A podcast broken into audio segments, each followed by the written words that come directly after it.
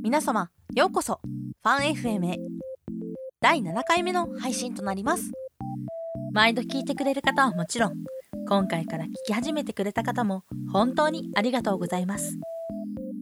この番組は私の個人ブログ時々うなるファンノートを読み上げながらこんなことあったなあんなことあったなと振り返る感じのまったりしたものにしようと思っています。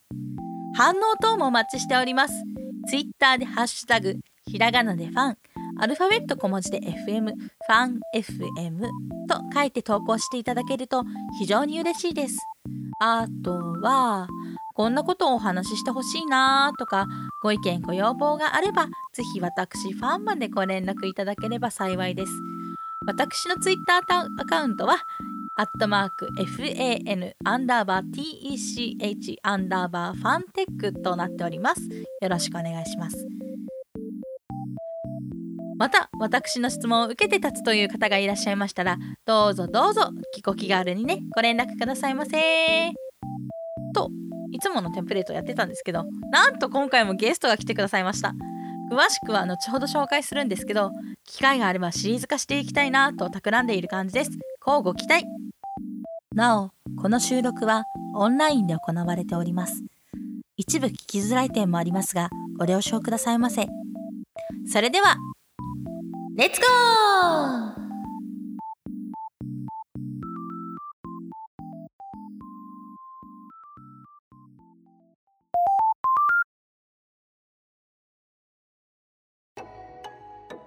ではでは挨拶いきますね。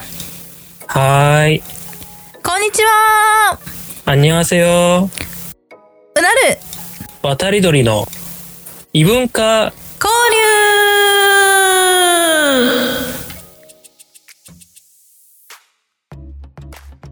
流。えっとね、あの、実は、あの、この自己紹介3回目なんだけど いや、バラすよ。私はどんどんバラしていくスタイルだよ。あの、1回目は回線の不調で、2回目は私が取り忘れて、で、あの、10分話すっていう事故が起きて、これ3回目なんですけど、収録が、あの、同じパートの。まあ、よかったね、分割、ちゃんと収録の台本作っといてって感じなんで、台本の威力を感じてる最中です。ということで、でね、えっと、いきなり始まりましたが、えっと まあこのコーナーは えっとうなる渡り鳥の異文化交流ということで私ファンと友達のカモさんと2人で異文化交流的なお話をしようみたいな感じのコーナーをちょっと設けてみようかなと思ってテスト配信ということでテスト収録をしています。で最初に、まあ、私ファンとカモさんの紹介をそれぞれ自己紹介をしてどんな人が出てるのかなってことをちょっと感じてもらってで、まあ、まあそのままね流れで話していこうかなっていう感じです。じゃあ 自己紹介しますね。じゃあ私ファンと申します。ここのえっ、ー、とポッドキャストの主です。はい主様ありがたや、ありがたや。ありがとうでエンジニア歴としては0年です。っていうかむしろ2019年の12月に始めたばっかりの超ビギナーです。で普段どんなことをしてるかっていうと職業訓練をしてたりします。いろんなことを勉強させてもらってます。でえっ、ー、と異文化交流ってことでねあの私国籍は日本でございます。すごい東京の生まれ東京育ちの日本の人です。よろしくお願いします。じゃあね、はい、カモさんにね自己紹介してもらおうかしら。よろしくお願いします。えー、先ほどご紹介いただきました、カモです。ハンドルネームがカモだけあって、本名はカモではありません。えー、エンジニア歴は、えー、2020年、えー、今年で4年目になりました。自社ではどんなことをやってるかっていうと、音声認識サービスの、えー、サーバー側のエンジニアをやっています。からは、えーと、合計すると9年になりまして、うん、日本に来て大学で4年間過ごして、まあ、途中で2年間あの休学したんですけど、それを含めて、まあ、含めると、うん、まあ、外してか、外して4年。で、えっ、ー、と、社会になってから今5年目になりまして、合計9年です。おーで、異文化交流っていうだけあって、あの、ファンさんが日本人で、私は韓国人です。へーってまあ知ってるけどね ということあでね。日本日本と韓国の2人が日本人と韓国人の2人がちょっと雑談をしてみようというそんな感じのコンセプトのまあ番外編ということで私の枠でやらせてもらう感じでいこうかなと思ってます。いやよろしくお願いします。よろしくお願いします。あなんかさっきも言ったんですけど、うんフ。ァファンっていうの難しいっすよね。FANN っていうのが、ファンって、えー、なんでなんでなんでなんで？やっぱ、うんフ。ァンって普段の言葉でなんかあんまり出ない気がするんですよね。あっても、えー、なんだろう、ファイナルファンタジーだったり、ファイナルファンタジーのファンだよ。いやで、まあさ、うん、ゲーム業界じゃないからなかなかこう、ファンっていうのがあんまないんですよね。あのそもそも韓国語にファーとかフィーとかフーとかフェーとかって言葉がないってこと？ああのー、P 発音あるんですよ。P 発音あって。はあるんだ。はいはいはいはいはい。はい。なんか F の発音が、まあ難しいっすね。これあ普段なんか使ってるやつがあったりとかするわけでもないんですし。えー、あじゃあみんなあのファーファーから始まるのか P から始まる発音なんだ。そうですね。多分韓国行って、うん。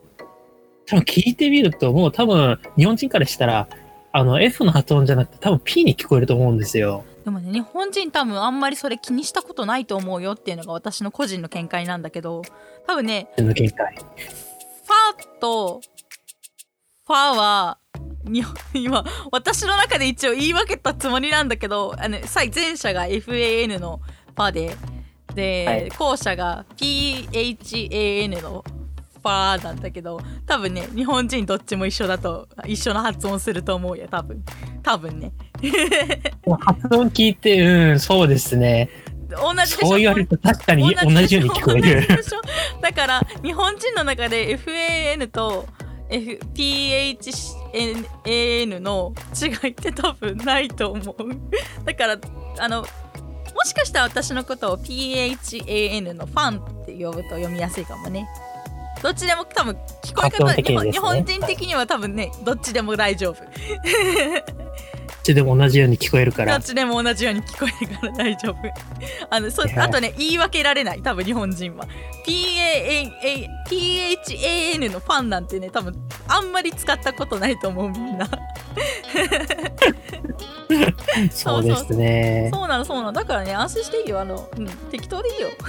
あのなんか細かとりあえずコミュニケーションコミュニケーションが取れればそれでいいってことで。でねあのなんかねあのディスコード上のその打ち合わせではうなるさんって呼ばれてたんですけど多分その方が発音しやすいからだと思うんですけどあのここではさすがにうなるさんって言われてしまうと誰のことを言ってるんだろうって話になってしまうのでまあファンさんでお願いしますってことでお願いをしております。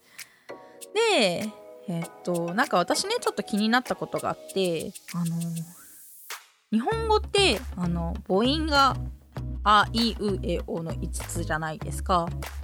で他の言語だとなんか十十何個もあったりする言語もあったりするんですけどそのあのドイツ語だとウムラウトって言ってちょっと点々ついてる母音があったりとかするのご存知ですかっていう感じなんですけど皆さんって感じなんですけど、まあ、あったりで見たことあっそうそうそうたかもしれないですね。点々ついてるのあれウムラウトって言って母音がちょっと発音が違うんですよ。っていう私は上手にドイツ語は発音できないのでやらないんですけどまあそのちょっとずつその母音が何種類かあったりとか5種類以上の言語も中にはあったりするんですけど韓国語ってまあ大体何種類くらいなんですか？えーっと、うんうん。何種類？種類でも、あの、書くときの種類で言うと、うん。えーっとですね、えーっと、書くときの種類で言ったら、その子音が、うん。ちょっとあの、自分もこう、正確な、その、何個あるのかっていうのをちょっと覚えられなかったんですけど、調べてみたら、はいはいはいはい。子音が全部で19個。おお19はいはいはいはいはいはい。で、母音がふ、あの、種類が2つあって、はいはいはいはいはい。あの、複数のあの、単って書いて、単母音が10個。うんうん。で、えーっと、二重母音っていうのがあって、あの、はいはいはいはい。単母音からなんかこう、点を1個追加したりとか、はいはいはいはいはいはいはい。あの線を1個追加したことで、うんうんうんあの、もうちょっとあの、複雑な、あの、うん。母音の発音をするっていう、その、そういう母音があって、へえっていうんですけど、それが11種類。すごい。多い。まあ日本語はまね二重母音とかってあったりはするんですけどあのどれが例だかってちょ,、っと出てこないけど。でもまあでも基本的には「あえいおう」の組み合わせでできてるのでそこら辺で語が言語の差があるんだなっていうのをそのファンって言いづらいって言われた瞬間にちょっと感じましたね。うん。言いづらいっす。言いづらいっすか？でも大丈夫です。PA PHAN でも全然問題ないです。全然ファンに聞こえます。私に私はファンって聞こえます。多分、日本で言うと、その、L、L 発音と R 発音がなんか聞き分けがしにくいとか、そんなことああるんじゃないですか？英語の発音で。あーありますねそんな感じです。自分から聞こえ、聞こえるのがそんな感じなんで。あ日本人多分唯一 L と R きっちりあの言える言葉があるの知ってます？あの言い言い換えられる言葉があるんですけどご存知ですかもさん？あ、た、多分初耳ですね。そ、そんなあったんですやってみね。ますね聞いてくださいそれではいきますラックスーパーリッチこれあのシャンプーのなんかやつなんですけどラックススーパーリッチのやつちょっと英語っぽく言うと皆さん多分 L と R の発音かちゃんと言い換えられるよっていう ネタなんですけど結構有名な。えでもできてたでしょ？できてたでしょ？ラックスーパーリッチって。まあ確かに言われてみると、うん。ででもあれちゃんとみんなあれあれを言ってってあれを英語っぽく言ってって日本人に言うと多分大体の人が L と R ちゃんとあの うまま出ているってことですよね。うまく違いを出してやりますだからなんかね確かねなんか学校の授業か塾の授業かなんかでなんか学んだんですけどその、うん。ラックスパリッチって言うと L と R が違うが違うだろって言われてあ確かにみたいなことにななんかことを思ったのがなんか懐かしい思い出ですねみたいな小ネタみたいな いやなんか言ってて恥ずかしい楽しい学生時代が聞こえ、聞けてよかったですありね。がとうございます。いやーえなんかえ留学されたのってえーっと大学から留学されたんですか？でそうですよねですよね。それまではずっと韓国でしたね。生まれも育ちも。ちなみに日本語っていつから学ばれました？なんで、があの、なんかこう、勉強で学んだんじゃなくて、うーん最初に触れたのが多分小1ですね。早いきっかけって何だったんですか？いやーもうそれこそ、あのー父方のおじさんから、うあんの世界一周するような方なんですけど、その方から、あのーちょうど日本に寄って、ゲーム機1個買って、でも飽きたからあげるよってなったのがプレイステーション1なんですよ。プレステ1なるほど。そっからソフトもいいくつかもらってう、んうんうんファイナルファンタジー、テイルズ・オブ・ファンタジア、おお名作。で、最後に来たのがバイオハザード。名作。怖いやつ豆腐モードやりました？豆腐モードですね。あの、豆腐モードやる以前に、うん。まず小1にバイオハザードやらせるっていう家族ってどう思います？あれね確かに年齢制限あったはずです。めっちゃでっかい目、目玉、黒いやつで目玉1個だけあって、え、何、何のゲームって思ったんですけど、いやー、確かにあれは、ちょっと小1にやらせるもようなもんじゃないですね。あのね、あの日本ではやらせちゃいけないゲームです。あのちゃんと何あちゃんとね15歳以上って確か書いてあるゲームですよあれ多分。15歳以上って書いてある。うん、なんか当時のなんかセロなんとかってありましたっけ？セロあるあるあるたえまあでもバイオハザード1の段階ではどうだったんだろうなありそうセロじゃなくてなんか他のやつでなんかあったような気がするんですよ。まあでも何らかの形で多分小学校1年生はやっちゃダメだよっていうゲームだったと思います。もうもうやった後にもう、その日の夜はもう盛大にちびりましたね。いや楽しいですね。えでそっからそれをきっかけに日本語を学ばれてで日本に留学あそうそうそう。そこで、うんあの、いや、なんかゲーム一個やるのに見るもんが多すぎて、まあでしょうね。そうですね、ブラウン。管、当時のそのブラウン管のテレビにつなつなげて、あの、ゲームでゲーム見なが全ら、編日本語ですからね。でそこで、あの、セリフ集でこのキャラクター何言ってるのかって見ながら、はいはいはいはいで、かつ、この、なんかビデオゲーム触るのが初めてだったんで、もうそこで、あの、攻略集見ながらっていうのやってたら、もう見るのが3つなんですよ。すごいななんかなんだろうなんだろうすごいな。すごい特訓した感じですね。特訓して日本語を覚えた感じですね。で、なんかこう見るもん減らそうってなって、まあ、とりあえずなんかこう、当時あの小一、小学生からあの、うん。漢文っていうんですか、漢字を学ぶ授業が学校にあったんで、はいはいはいはいはい。まあ、それであの、なんだろう、簡単なその漢字あるじゃん、画数が少ないあの、はいはいはいはいはいはい。あの曜日のなんかこう、えーっと、月下水木金とか、うんそこら辺は覚え始めてて、じゃあそこら辺はなんかこう、わかるような気がするってなって、うんで、なんかこう、めっちゃ波打ってる文字あるなって思って、あの、あの、いろいろ調べたら、それがひらがなだったと。おーすごい小学校1年生はい。で、一部なんか読めないけど、なんかめっちゃカクカクしてるなって。うんうんうんで、あの、ファイナルファンタジーのなんかこう、三角ボタンを押してなんか出てくるメニューでもなんかこう、カクカクしてるやつあるなって調べてみたら、そう、カタカナでマテリアって書いてあるから、あこれがカタカナかって思マって。テリアって読めた時感動しませんでした？へー。って終わりましたよ、その当時は。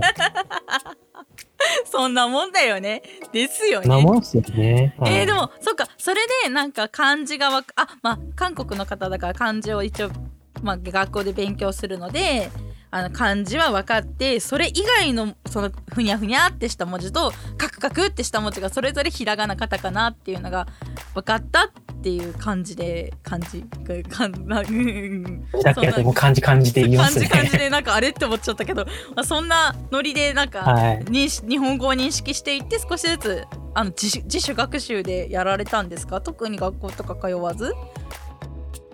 もう、学校とか授業、あまあ、なんだろう、塾とか行ったことないっすね。えー、すごーいもう拍手しかないいやすごいですよひらひらがなはあれが難しかったですね。何最初にあの、ひらがなの、うんわとれとめ、わーとれ全部同じように見えたんですよ。あ実際書いてみた。確からにでも私からしたらハングル全部似たようなものに見えるから多分それと一緒ですよね。そうですね。多分そういう感覚ですよね。多分似たようななんか違うみんな違うんだけどうーん似てるみたいな。同じに見えるみたいな感じですよね、ね。なるほどなるほど。へえなるほどね。うーん。うんうんそこら辺が最初難しかったっすよね。うんうんうんじゃあさ次のセクションであのー、カモさんのなんか大学入試の時のお話とかってちょっと伺っても大丈夫？なん全然どんなこと。どんなこと勉強したかとかじゃあ次のセクションでちょっと聞いてみようと思うのでえっ、とジングルが入りますね。ジングルが入りますそれではどうぞ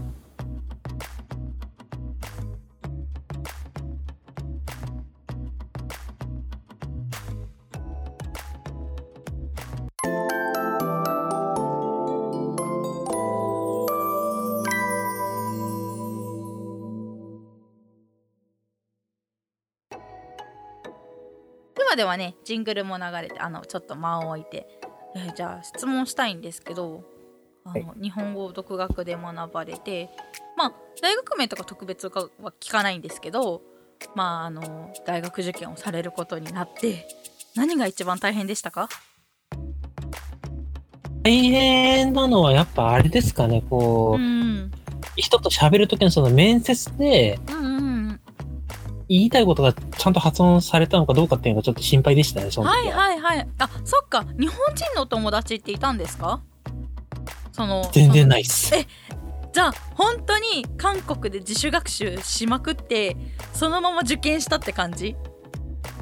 えーっと、その正確に言うと、そのうん学校を、あの、高校の時に全寮制の大学、あの、か学校行ってて、はいはいはいはいはい寝泊まりしながら、あのーえっと、日本だと高専っていうんですか ?3 年とか4年とか専門的に何かを学ぶっていう、はいはいはいはいはい。そういう学校で、その日本語を3年間専門的に学んで、うんうんうんうんうん。うん時に、あの、えーっと、学に行くための、その、センター試験の代わりになんか受ける試験があるんですよ。留学生用の試験が。はいはい。はいその日本の大学を受けるために受けるそのセンター試験じゃないけどその留学生向けのセンター試験みたいなのがあるらしいです。知らなかった、ね。この人が果たして日本語どれだけ知ってるのかとか、はいはいはいはいはいはいはい日本のその社会科目はいはいはいはい。に関してどれだけ知識を持ってるのかとか、あと数学的な知識ってどれだけ持ってるのかっていう、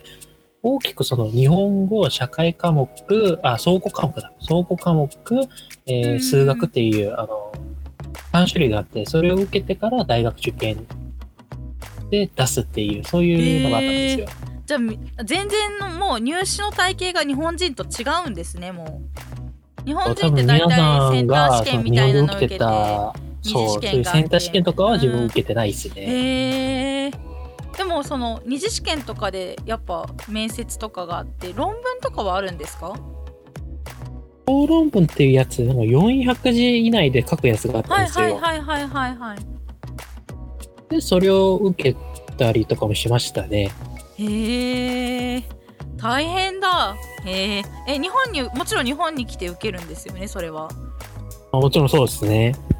えー、そうなんだ。大変だ。え大変ね。こう休んで、その受験のために日本に来たりとかもしてたんで、えー、そうだよね。日本の大学受けるんだもんね。学校休んで日本行くしかないよね。ね。そっかそっか。でも無事合格って日本で暮らすという感じなんですねですね。じゃあ私の話ちょっとしようかなって思うんですけどあはいはい、ぜひ聞きたいです。私ね多分あのだいぶ変わってる人であの私大学は音楽大学っていう音楽の専門の大学に、まあ、入ってたんですけどどんなことが受験科目にあるのかちょっと言いますね今から。えっと主科って言ってえっとねまあ私声楽やって歌をやってたので歌の科目が1個。副科って言ってピアノ。副副ってあのサブサブの科目。うのん。副科っていう意味で。副科ピアノでしょ？でえっとコールユー文言っていう教本があってそっから出てきたりその有名などよすごいもうこれをやらない人はいないってぐらい有名な本があってそれがコールユー文言って本なんだけど123でしょ？であと楽点って言って音楽の理論を聞いてくるそのテストと。あと何があったかな？国語と英語と。まああとね、まあ、基本的な超音師匠とかも、まあ、一応勉強はしてたんですけど、まあ、その中で、ま、選択したりとかするんですけど全部でねトータルであとこ、まあまあ、国語英語うーんまあなんか全部で6から8科目ぐらいあって それを3日間に分けて試験試験をしますっていう感じでした私の時はだから見なくてまだ良かったっすね。ん？一日で全ての科目を全部試験にああの出されなくてよかったなって思いますね。あの主科って言って歌の科目が A 軍と B 軍があって A 軍 B 軍そのなんか 1, 1と2があって2回歌うの。でその A のパートだと A の試験会場で歌って B のパートだと B の試験会場に行ってそれぞれ先生が違うのねだから先生って好みがあるからそのなるべく公平性を保つためにその A と B でそのなんだろう。あの違う先生に聞いてもらって違う曲をやって違う先生に聞いてもらってそのテストの判定をしてもらうっていう形ですね。大変、えでその私は一人でその何々何町の歌を歌いますって言ってそのあ何？町ってちょっとなんかちょっと難しいね。ちょっとまあまあそういう調整っていうのがあるんですけどちょっと置いといてそこら辺。まあなまあ波長町で歌いますって言って、えーそのまま先生にそのピアノの先生にお願いしてあ波長長で行きますって言ったら波長長の伴奏が流れるからそれに合わせて歌うっていうのがあれテストです。え やばいです。あのーやばい結構あの結構有名な先生とかもいらっしゃるのであのテレビで見たことある人いるなみたいな感じで歌ってました。めっちゃ緊張しましたよ。テレビで見たことあるなっていう人か。そうそう。テレビであこの人ちょっと見たことあるなって言ってもうなんかいやでも日本のトップ歌手っていう人ですかね。教授とか准教授とかが聞くのであこの人ちょっと知ってるかもみたいな人が普通にいる中で歌わなきゃいけないのですごく緊張しました。だから私ちょっとしたことじゃあんまり緊張しないです。まあもちろん緊張するけどそのもうどうしようダメみたいなことはないです。あのその時に鍛えられました。緊張の格が違いますね。あやばかったですね。あれはあのなかなかできない経験をさせてもらえたのであのありがたかったですあのね著作権切れてるから多分歌えると思うんですけどね。なんかあるかな？ちょっと。なんかねあまりねなんかあの私普段テック系のやつやってるんでこんなことやれないんでちょっとやらせてください。えー、っと ねえカモさんってカーロミオ弁って知ってる？知らないっす。初耳です。あ知らないか。日本人って日本の人で多分イタリア語の歌ってそのなんだろう。学校でややらされてるタイプの人が何人かいるはずなんだけどこれを聴いてる人の中でも。いるはずな曲なんでくらい割と日本人の中では。知ってる人もいるよって曲があるんですけど。え、それがカーロビエムカーロ・ミオ・ベン。カーロ愛しい人よっていう曲なんですけど。カーロミオ・ベンカーロ・ちょっとねワンフレーズやってみようかなって思って。なかなかやれる機会ないんでこんな音楽の話もしないから普段。どうしようかな。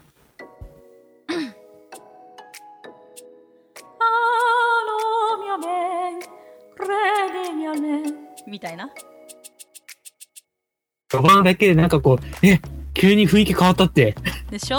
歌声とね喋り声は違うんですよ。これ多分著作権切れてるから多分ポッドキャストでやっても問題ないやつです。多分1800年代ぐらいの曲なんで多分だいぶ切れてるんで大丈夫です。10年以上過ぎてるから。大丈夫大丈夫。多分大丈夫。そうですね。こういう系の歌とかをねやってますね。あと大変だったのはあれですねあのー同級生と会った時にちょうど「あのアナと雪の女王」が流行っててあの同窓会で会った時にね「アナと雪の女王」が流行っててもうありのままでってあの知ってます？知らない？ああ、ありますよ。あの、知ってますよ。あの歌とここでは歌えないんですけどあの歌あの歌をね歌えと入れられまくった記憶があってトラウマです。歌ってって言われてえーみたいな。やだよみたいな。みんな歌ってよみたいな。うん。いやー、なんか、うまくやったからって言って、そこまではちょっとってなりますね。いやなんかねなんか割と私一人でカラオケ行くの好きなんですけど。あ行きます？あちなみに韓国にカラオケってあるんですか？すごい全然いきなりきちょっとあれなんですけど。普通にカラオケありますよ。カラオケあったり、一人カラオケっていうよりは、なんかこう、それを、うん。韓国だったらコインを、こう、一曲歌うために、こう、100あの、日本で100円、200円とか入れて、それで一曲歌うっていう、あなんかブースみたいなのがあってみたいな？そうですね。えー、すごーい。あえちなみにカラオケは韓国でもカラオケですか？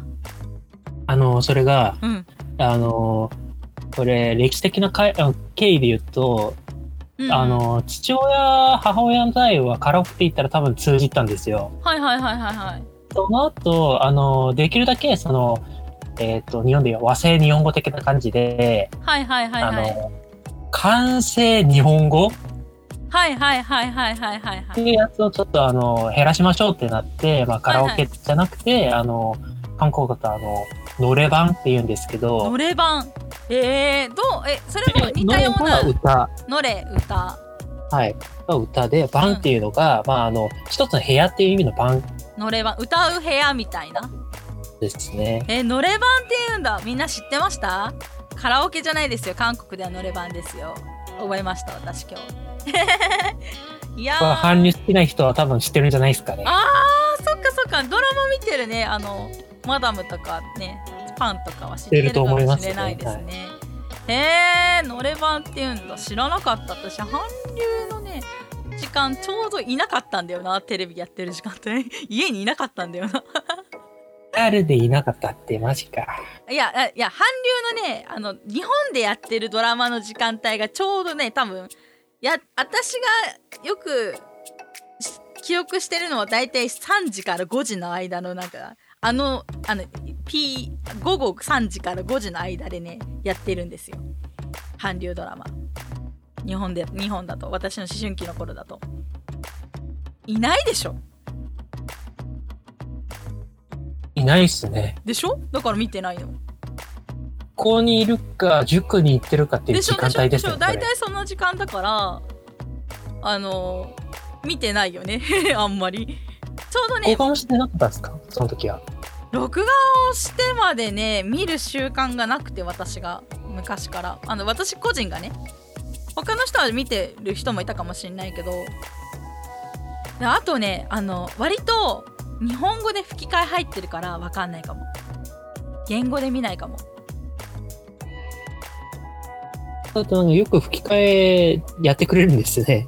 やあのーメジャー多分韓国でもすごい流行ったのを日本でやってるっぽい感じはしたから多分めっちゃヒットしたのをやってたから多分ちょうどその時間帯ってさあのマダムがさあのお掃除したりとかさしてる時間帯だからさ多分だいぶそのあの副音声とかで韓国語にできたかもしれないけどメインはもしかしたらに副音声ってねなんかねあるんだよ。日本語のテレビのモードでね。その音声主音声と副音声ってモードがあるから今度テレビを見てみてください。あのカモさんは。あの主音声がねあの 今見てるでしょ？絶対見てるでしょ？あの主音声がその日本語でもしかしたら副音声がその韓国語言語でやってたかもしれないなもしかしたらなどうだったかなって感じだけどちょっとあんまり覚えてないけどそうそんな感じで。あの一応ねあの副音声とかあるんで。あの映画とか見ると副音声。からだと、もうあの、テレビない生活を9年間続けている、やってるんで、マジか。そっかそっか。テレビがないんですよ。ないんだ。まあはい。いずれ買ってください。